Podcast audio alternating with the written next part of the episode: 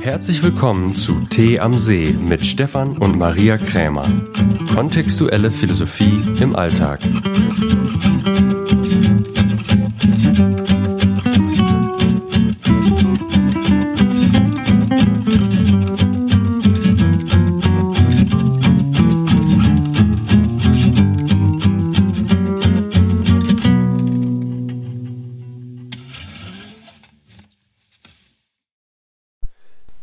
Herzlich willkommen zu Tee am See. Kontextuelle Philosophie im Alltag mit Stefan und Maria Krämer. Diesmal zu wirklich tief verschneitem Tee am See. Wir haben fast einen Meter Schnee und kommen so gut wie gar nicht aus der Ausfahrt raus. Vielen Dank allen, die äh, gesagt haben, dass der Podcast letzte Mal abgebrochen ist. So, es freut uns, dass du uns das mitgeteilt hast und auch, dass du es dann offensichtlich bis zum Schluss gehört hast. So, wenn ein Fehler wie dieser auftaucht, dann gibt es zwei Möglichkeiten. Man geht ärgerlich auf Schuld und Schuldigensuche. Das ist eher, wie, wir, wie es vielleicht uns auch beigebracht wurde, wie es normal ist. Oder du machst eine gelassene Ursachenforschung. Und bei uns ist rausgekommen, es ist abgebrochen, weil mein Speicher voll war.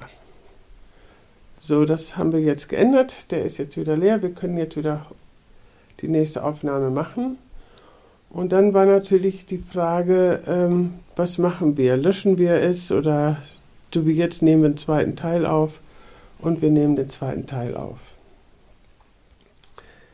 Ein weiterer Aspekt ist, dass wir natürlich auch für diejenigen, die uns kennen, immer gerne schauen, wieso ist das abgebrochen? Also nicht im Sinne von wir grübeln und grübeln, sondern wir gucken einfach, ne? So was, was, wieso ist das? Gibt es einen kontextuellen Zusammenhang? Genau, gibt es einen kontextuellen Zusammenhang. Der über das Technische hinausgeht, also in dem diese technische Panne geschieht. Und diese dieses Untersuchen nach einer Absicht, das ist immer wichtig, dass es auch schuld- und schuldenfrei ist. Ja, also ohne Bewertung und ohne Schuld. Sondern einfach mal zu schauen, was hat gewirkt. Und was ich interessant fand, als wir den, das letzte Mal den Podcast fertig hatten, ich fand den toll. Und ich habe zum Schluss gedacht, ich hätte gerne mehr eingebracht von dem, was unsere Philosophie ist. Und also natürlich auch auf der Inhaltsebene, was macht man, wenn man mhm. so einen Betrug erlebt hat. Aber da habe ich gedacht, schade, ich glaube, ich hätte gerne mehr davon eingebracht. Ja. Und das Interessante ist, der ist auch genau da abgebrochen, wo wir eigentlich hätten mehr davon einbringen genau. können. So, das ist halt eben auch eine Möglichkeit, wie man damit umgeht. Und auch da gilt nochmal ganz, ganz wichtig, dich selbst auch nicht zu beschuldigen. Es ist, wie es ist so zustimmen und dann neu ausrichten. Und man kann es gut korrigieren. Ja, es ist nicht kein Weltuntergang, es ist nur ein abgebrochener Podcast. Okay. Wir greifen jetzt also da wieder auf, wo wir, wo der Podcast unterbrochen ist, nämlich wir suchen weiter und haben weiter erforscht, nach welchen, welche Begründungen oder welche Hintergründe zugrunde liegen beim Fremdgehen, bei Affären und so weiter. Und wir kommen jetzt zum Teil zur Seite der Frau. Was ist der zweite Grund der Frau, fremd zu gehen? Ja, und vielleicht können wir den von dem Mann nochmal aufgreifen. Können wir nochmal aufgreifen, ne? ja. Übrigens, das ist auch wirklich interessant für diejenigen, die diese Erfahrung des Fremdgehens nicht gemacht haben, so damit du die auch erst gar nicht machen musst. Ja. Also, der, der eine Grund, haben wir gesagt, ist gleich. Beide wollen letztendlich sagen, die Beziehung ist zu Ende. So, das ist bitter, aber manchmal hat sich die Absicht einer Beziehung erfüllt. Und ähm, der andere Grund bei einem Mann ist, dass er, dass er sagt, ich bin, also die, die Sexualität, so wie wir sie leben, die ist mir zu gering. Das ist, ich habe zu wenig körperliche Nähe. Ja, ich lasse mich nicht hinten anschieben. Genau, ich lasse mich nicht hinten anschieben und ich will, also ich will, dass du weißt, es gibt andere Frauen, die finden die mich finden sehr mich wohl noch attraktiv. Ja. Die finden hm, mich, genau. die finden die finden nicht, dass man mich ganz hinten anstellen muss, ja. sondern für die bin ich einfach ein potenter Mann. Genau. So, bei der Frau ist das ähm, hat es zwei Aspekte. Wie kann es auch anders sein? Es ist Mhm. nicht so eindeutig. so ein Aspekt ist, und der, der ist auch da, wir haben Zehntausende an Paaren gesprochen, der ist aber, ich würde sagen, zu 20 Prozent. Und der ist sowas wie, ich, das, ich habe ein, ein Aufmerksamkeitsdefizit. Also du nimmst mich nicht als Frau mehr wahr. Alles, was ich mache, ist irgendwie selbstverständlich. Ähm, es ist keine Anerkennung, keine, keine Wertschätzung da. Und dass sie dann sagen will, wenn du sie nicht hast, es gibt aber sehr wohl Männer, die haben sie. Aber es gibt auch noch einen anderen Aspekt und der würde ich sagen ist stärker. Und der Aspekt ist letztendlich ihrem Mann zu sagen, lass dich nicht rumschleudern. Also ich will wieder einen Mann haben, der mir auch, wie soll ich sagen, Paroli ja, bietet. der, ja, der irgendwie Widerstand bietet Mhm. oder also der wirklich für mich auch ein Mann ist, weil der, der sich nicht alles von mir bieten lässt. Also ja, der mir Grenzen setzt ja, oder mich eingrenzt. ne, der sich, ja, der irgendwie nicht alles mit sich machen lässt. Mhm. Also der sich auch nicht, also der sich nicht auf der Nase rumtanzen Ja. lässt. Und das muss sie machen als Frau. Sie muss das austesten, ob ihr Mann noch wach genug ist, weil sie sonst bei sich bei ihm nicht sicher genug fühlt. Ja, und das, ähm, also was, was ja häufig ist, dass die Männer eben, weil sie auch ihre Frau lieben, sich erst hinter die Kinder, dann hinter die Arbeit, dann hinter die äh, Eltern, hinter die Freundin und sogar hinter den Hund stellen lassen. Und das ist für eine, das ist das letztendlich das Ende der Partnerschaft. Der Mann macht das, weil er denkt, er gibt der Frau dann, was sie will. Aber eigentlich ist es das nicht, was sie will. Ja, sie will eigentlich jemanden, der ihr genug äh, mental-emotionalen Schutz bietet. Und wenn es ihr gelingt, ihm auf der Nase herumzutanzen, dann kann sie sich sicher sein, dass es anderen Menschen auch gelingt. Und dann ist sie nicht mehr sicher mit ihm. Ja. Also das ist, das ist, sind die beiden Aspekte, die bei einer Frau zu sehen sind. Und nochmal, sowohl ein Defizit an Sexualität, Also auch ein Defizit an Aufmerksamkeit ist kein Grund fürs Fremdgehen. Ist kein hinreichender Grund. du könntest als Mann auch hingehen und fordern, ich will, dass wir unsere Sexualität leben. Ja. Also die Quelle der Unlust zu erforschen oder die Quelle der mangelnden Lust zu erforschen und Erkenntnisse darüber zu gewinnen und einen Weg zu finden, die Unlust aus der Partnerschaft zu entfernen. Ja, und das ist natürlich, finde ich, für die Männer auch immer eine Herausforderung. Ne? Du Ja, bist ja leicht, stehst du da Mhm. wie, wie triebgesteuert und die Frauen kommen hin und sagen, ja, ich bin aber kein Lustobjekt. Also es ist schon eine Herausforderung. Ja, weil die Kommunikation, der Kommunikationsbedarf oder das Kommunikationsbedürfnis der Frau wird gesellschaftlich positiv gewertet und das Nähebedürfnis durch Sexualität des Mannes wird gesellschaftlich negativ bewertet. Das ist die Herausforderung. Ja, und ich finde, weißt du, wir leben ja heute in einer freien, ähm, sexuell freien Gesellschaft. Es gibt Polyamor, es gibt, ich habe jede Woche jemanden anders, ich heirate meinen Kühlschrank. Also letztendlich könnte der Mann auch sagen, du weißt, ich kann, habe Verständnis, wenn du keine Sexualität willst, aber ich möchte sie gerne. Also, weil Sexualität auch ja Glückshormone und Bindungshormone auslöst und ich will auch nicht immer kalt duschen. Genau, zumal, zumal kalt duschen keine Glücksbindungshormone auslöst. In den allerseltensten Fällen löst Warm das duschen auch nicht. löst das Glückshormone aus. So, also dass man halt ihm hingeht und sagt, wenn du das nicht willst, okay, dann, was weiß ich, dann, was weiß ich, gehe ich irgendwie äh, in, ins Bordell oder ich schaffe mir halt eben eine Affäre an, ist ja auch in Ordnung. Du musst das nicht bedienen. So dann zu sagen, ja, ich habe keine Sexualität und du sollst auch keine haben, das finde ich, ist, geht einen Schritt zu weit. Ja, und das ist das, was viele Frauen fordern. Er soll auf demselben niedrigen körperlichen Nähe-Level leben wie sie, weil sie die emotionale Bindung durch die Hormone ausgeschüttet bekommt durch Kommunikation. Und das gelingt im männlichen Gehirn nicht. Das ist halt eine Tatsache, eine biologische Tatsache, die kaum einer kennt und die auch gerne ignoriert oder totgeschwiegen wird. Ich weiß nicht, ob das jetzt zu weit gehen würde, aber was würdest du sagen? Was lässt Männer nicht die Fakten auf den Tisch legen und sagen, einmal im Monat Sex ist mir zu wenig. Ich, ich, ich denke, weil sie es, und vielleicht haben sie es versucht und es ist, sie sind es einfach leid, Bittsteller zu sein. Das fand er mit dem Bittsteller, das mm, fand da ich übrigens interessant. Ja, gehabt, ja. Das, ich habe vor kurzem einen, ähm, ich weiß gar nicht wo, habe ich einen, einen, zwischen einem Coach, einem männlichen Coach und seinem Coachie, habe ich eine, ähm, ein Gespräch gesehen wo dann der Coachie meinte, ich, ich helfe meiner Frau im Haushalt und kümmere mich um die Kinder und ich mache dies und das und ich kriege immer noch keinen Sex. Und da habe ich nur gedacht, der spricht wie ein Fünfjähriger, der einen Lolli will. Ja. Also das ist ja, das find, also das ist ein wirkliches Sexbittsteller. Mhm. Vor allen Dingen, ich kriege keinen Sex, das dann vor, allen Dingen meinte der Coach dann, nein, er müsste ja auch zwischendurch mal den Nacken massieren und Blumen bringen und so. Da denke ich, ja, das ist, das ist ja nur auf einem anderen Niveau, um Bittsteller zu sein. Und wenn du, also die Sexualität soll ja beiden Spaß machen. Wenn das nur ihm Spaß macht, dann müssen die ja eh, finde ich, grundsätzlich was besprechen, oder?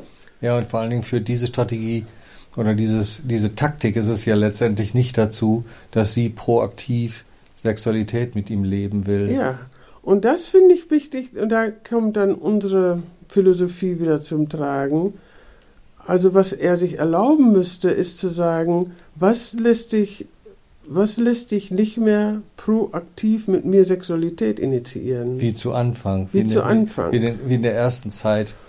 Und das hat auch unter anderem, meines Erachtens hat das unter anderem etwas damit zu tun, dass Sexualität und körperliche Nähe, also dieser ganze Themenbereich, Nähe, Intimität, Verschmelzung, Körperlichkeit, der erfüllt eine Funktion. Und zu Anfang dieser, und, und erfüllt eine Funktion zu unterschiedlichen Zeitpunkten der Partnerschaft.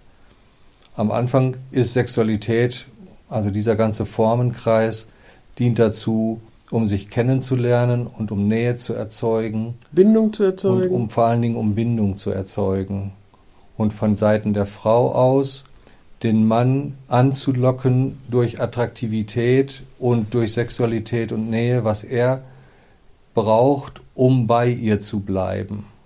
Und wenn er dann bei ihr bleibt und auf Dauer bei ihr bleibt, unter anderem durch Eheschließung, was er dann deklariert, bei ihr zu bleiben, dann ist diese Form, diese Funktion der Sexualität in, in gewisser Weise erfüllt.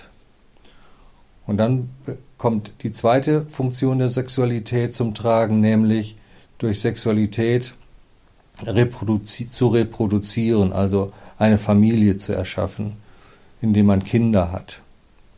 Und wenn diese Funktion der Sexualität erfüllt ist, dass man eine Familie mit Kindern erschaffen hat, dann gibt es erstmal keine weitere Funktion für Sexualität, weil sie hat die Bindungshormone durch Kommunikation mit den Kindern, mit der Familie, mit ihm, mit Freundinnen und Freunden, mit der, mit der Herkunftsfamilie. Sie kann jederzeit Bindungshormone, also diese Glücksbindungshormone durch Kommunikation erzeugen.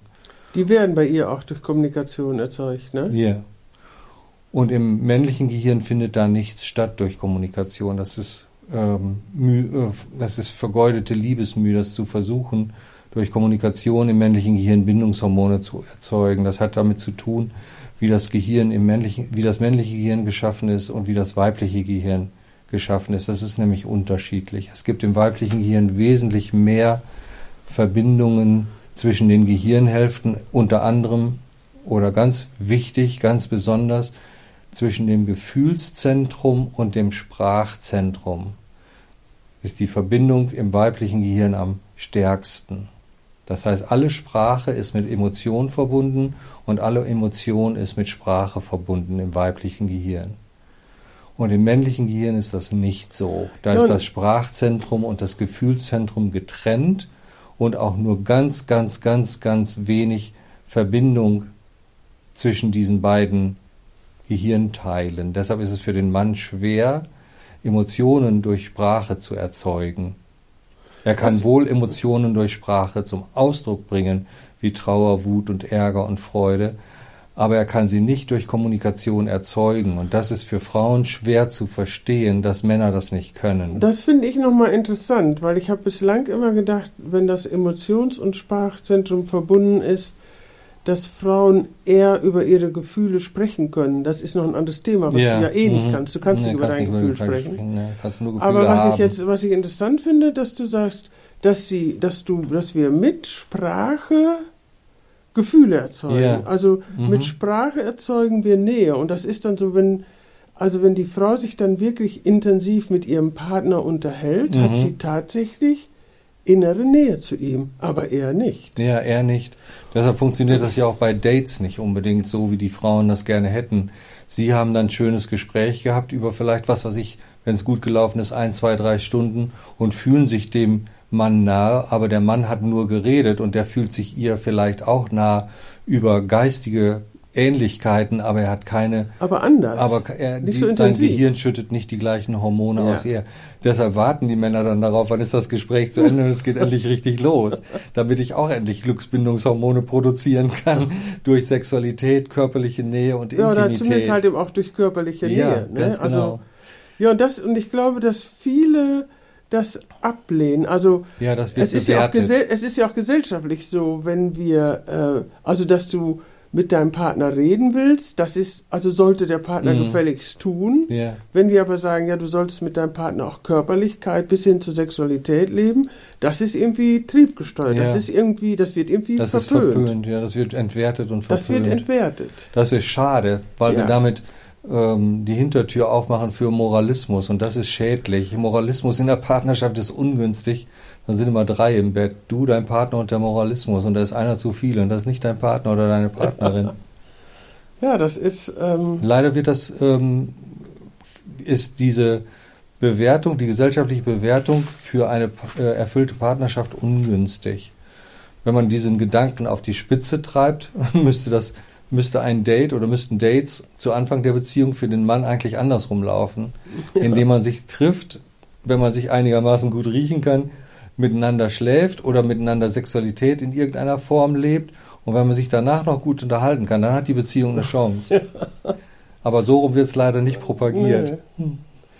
Ja, und das, ähm, also was, es ist halt eben eine, eine starke Bewer unterschiedliche Ja, die Bewertung. Bewertung ist, ne? hängt dazwischen, ja. Ja, und was ich ähm, wichtig finde, also irgend, also in der Verliebtheitsphase ist das ja kein Problem. Da, Nee, wird, da ist das kein Sexual, da, da initiiert auch die Frau Sexualität, es wird Mhm. geredet beim Sex, Sex beim Reden, da ist es ja alles kein Problem. Aber irgendwann fadet die Sexualität aus. Mm, Ja, weil wenn die Funktionen erfüllt sind, braucht man eine dritte Funktion. Ne?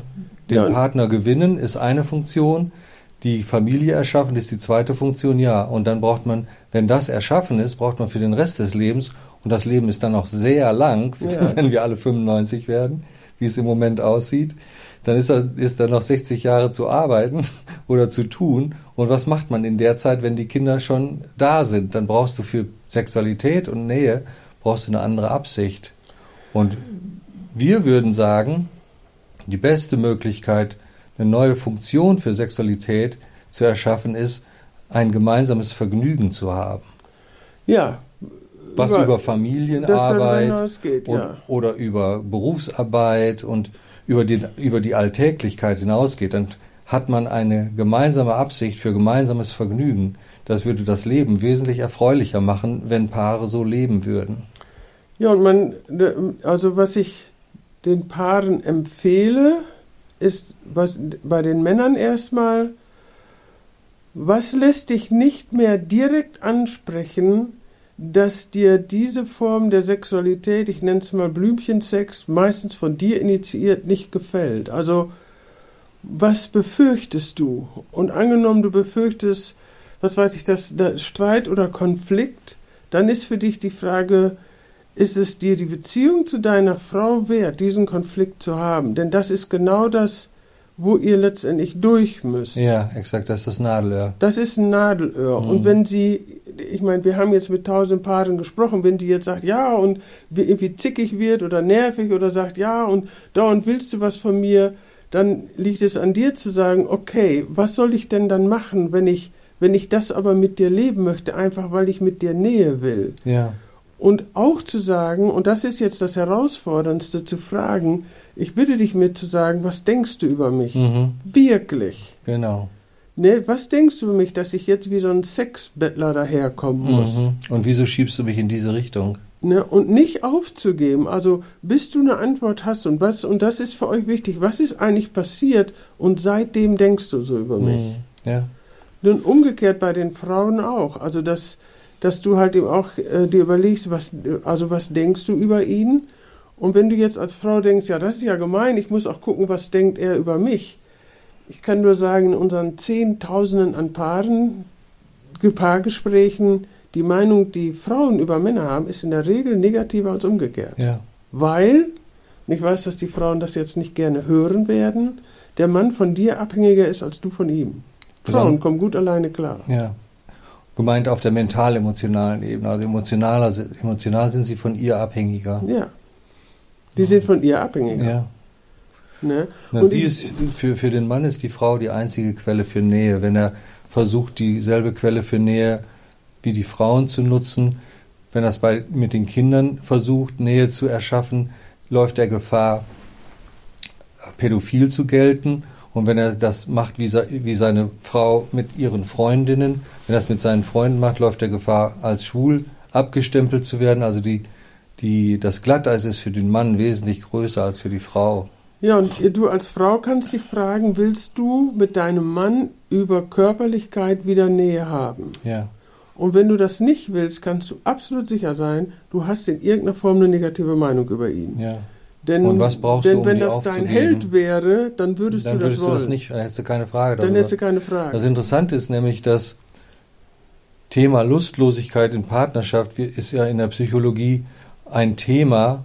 Das Interessante ist, dass herausgefunden wurde, dass wenn, ich sage das jetzt mal als Klischee- Klischeebeispiel, die Lustlosigkeit bei ihrem Mann vorhanden war, dann kann es sein, dass bei einem nächst attraktiveren Mann wie dem Tennislehrer plötzlich die Lustlosigkeit verschwunden ist. Ja. Das liegt also nicht an, dem nicht vorhanden, an der nicht vorhandenen Lust oder an der Lustlosigkeit, sondern daran, dass sie über den Tennislehrer einen anderen Kontext hat als über ihren Mann. Ja. Und plötzlich ist die Lust wieder da. Und warum dann nicht den negativen Kontext über ihren Mann aufgeben und ihn in denselben Kontext zu stellen wie den Tennislehrer? Ja, und für die Männer gilt, also ihr könnt den, ihr spricht entweder den Konflikt an oder er schwelt unterschwellig so lange, bis ihr euch wirklich nichts mehr zu sagen Ja. habt. Weder im Bett noch sonst wo. Okay, zum Ja. Abschluss, ja, sorry, dann, du was was dann sagen. braucht ihr immer noch den dritten, die dritte Absicht, nämlich eure Partnerschaft zu gestalten als gemeinsames Vergnügen. Und die steht, die Partnerschaft steht über der Familie. Das, da können wir ja auch noch einen Podcast Das zu ist machen. noch ein was, weiterer was, Ja, Podcast. ich auch sagen. Das Eine. Prioritätenliste aufzustellen über Lebensbereiche. So noch und dann ähm, ein weiterer ein Abschlussaspekt. Also auf der Inhaltsebene gibt es Opfer und Täter. Das ist so. Du bist der Betrogene oder die Betrogene ist das Opfer und der, der Betrüger ist der Täter. So, wir bitten dich, wenn du diese Erfahrung gemacht hast, dann bitten wir dich auf einer, auf der Kontextebene, wie wir das nennen, bitten wir das Opfer, und zwar völlig ohne Schuld, so sich wirklich dich auch mal zu fragen, in welcher Meinung über mich, über Männer oder Frauen, je nachdem, über das Leben, über Partnerschaft, hat dieser Betrug mich bestätigt. Das heißt nicht, du bist schuld.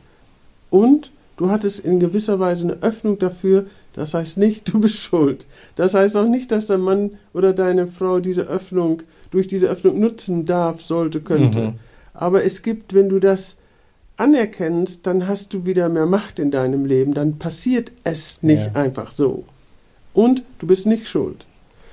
So bei dem Täter, das fand ich interessant, Stefan, dass die, ähm, also dass es auch ein gewisses Maß an Verständnis für den Täter gibt. Also wenn du das erfahren hast, dann hast du als Opfer das Recht zu fordern, was immer du fordern willst, um damit vollständig zu sein. Mhm. Und eine Sache, die wir dir empfehlen zu fordern, ist null Kontakt mit der Person, mit der er oder sie ins Bett gegangen ist. Jetzt sagen einige, ja, aber was ist, wenn das der Chef ist oder ein Angestellter oder, Kollege. der Nachbar oder ein Kollege? Tja, Oder die Sekretärin. ich weiß, dass viele jetzt hingehen und sagen, aber das ist zu hart. Nee, Mhm. der Ehebruch war härter. Du kannst sagen, tja, Das sind die Bedingungen. die Bedingung ist, du suchst dir einen neuen Job. Und wenn es Ja. die Nachbarin ist, sieh zu, dass du ein neues Haus kriegst für uns. Ja. Also das ist, ähm, wenn dein Partner diese Bedingungen stellt, dann kannst du allerdings auch davon ausgehen, er oder sie will dich. Ja. Denn wenn du die dann erfüllst, dann ist es auch vollständig. Wenn das Mhm. so, ihr könnt natürlich auch sagen, na ja, ist nicht so schlimm. Das ist ja dann nur eine Kollegin, die sieht ja nur ab und zu. Das ist okay. Aber diese, diese Tür, also dass es so ist, Die Hintertür, ja. das wird ewig wirken. Mhm. Ihr werdet nie, nie, nie wieder den Zustand erreichen, wie ihr den mal hattet. Es sei denn, ihr seid wirklich konsequent. mhm. Ne? Ja. Ja. Konsequent im Vergeben und konsequent im Erfüllen Genau. und Stellen von Bedingungen. So, das ist gut, dass du das nochmal gesagt hast. Denn das ist auch ein Aspekt, ihr müsst einander vergeben. Ja, niemand ist perfekt. Nein, also Niemand ist 100% integer, niemand hält 100% sein Wort. Das ist unmenschlich, sowas zu fordern. ja. Und wenn jemand, wenn, Aber man kann sein Treueversprechen einhalten. Das ist, das kann das man kann man machen. einhalten. Und wenn man es nicht einhält, ihr aber beide seht, da, dass ihr seid beide verantwortlich dafür, mhm. dann ist ja wohl ein Neuanfang Ja. möglich. Aber das wäre auch nochmal ein ganz das wäre dann die erste Basis für Gemeinsamkeit und eine Verbindung, eine innere Verbindung zu, anzuerkennen, dass jeder zu 100% für das Ereignis verantwortlich ist. Ja, und dann müsstest wäre eine du, gemeinsame Basis. genau, du als Opfer müsstest ihm oder ihr vergeben. Wenn du sagst, ich kann es nicht, doch, du kannst es, aber du musst es nicht. Hm, es Nur wenn du es Zwang. nicht vergibst, also im Sinne von, du gibst dein, dein Recht auf, auf Dauer auf Rache und auf Vorwürfe und irgendwie doch dich zurückzuziehen, wenn du es nicht vergibst, dann könnt ihr nicht neu anfangen. Ja. Was übrigens nicht nur beim Fremdgehen ist, also auch bei anderen Es gibt Sachen. andere, es gibt, Es ja gibt auch auch andere alltägliche Sachen, Sachen. alltägliche ja. Sachen, wo, die dir nicht gefallen, weißt du, da, letztendlich müsstest du das auch immer vergeben. Mhm. Zum Vergnügen gibt es noch einen wichtigen Aspekt. Für viele lebt Vergnügen auch in einem negativen Kontext als Antimoralismus. Das heißt, wir sind, stoßen wieder an das, dieselbe Grenze. Wenn du Vergnügen leben willst, ein gemeinsames Vergnügen, also dass Partnerschaft ein gemeinsames Vergnügen ist, bleibt dir auch wieder an dieser Stelle nichts anderes übrig, als deine Vorstellungen von richtig und falsch, die deinem Moralismus zugrunde liegen, aufzugeben. Ja. Der Moralismus steht dir im Weg für eine vergnügliche Partnerschaft, wenn du Vergnügen in einen negativen Kontext stellst. Ja, und wenn ihr Nähe leben wollt, ihr braucht emotionale Nähe, ihr braucht Geistige, mentale Nähe, ja. geistige Nähe, Mhm. indem ihr euch über verschiedene Sachen austauscht, Fragen stellt. Ihr braucht körperliche Nähe und letztendlich, das hast du letztes Mal auch gesagt, ihr braucht auch für die, die Zugang dazu haben, sowas wie spirituelle Nähe. Ja, das Interessante ist, dass spirituelle Nähe auch durch Sexualität entsteht. Dafür musst du nicht extra einen Tantra-Kurs machen. Nee, und brauchst auch nicht im Himalaya zu meditieren. So, es ist, äh, es ist einfach so, dass ihr durch Sexualität eine Bindung schafft, die einmalig ist. Die habt dann nur ihr Ja, zwei. die kriegt man nicht durch Ja, Nicht-Sexualität. kriegt ihr die nicht hin. Ja, die kriegst du nicht durch Reden hin.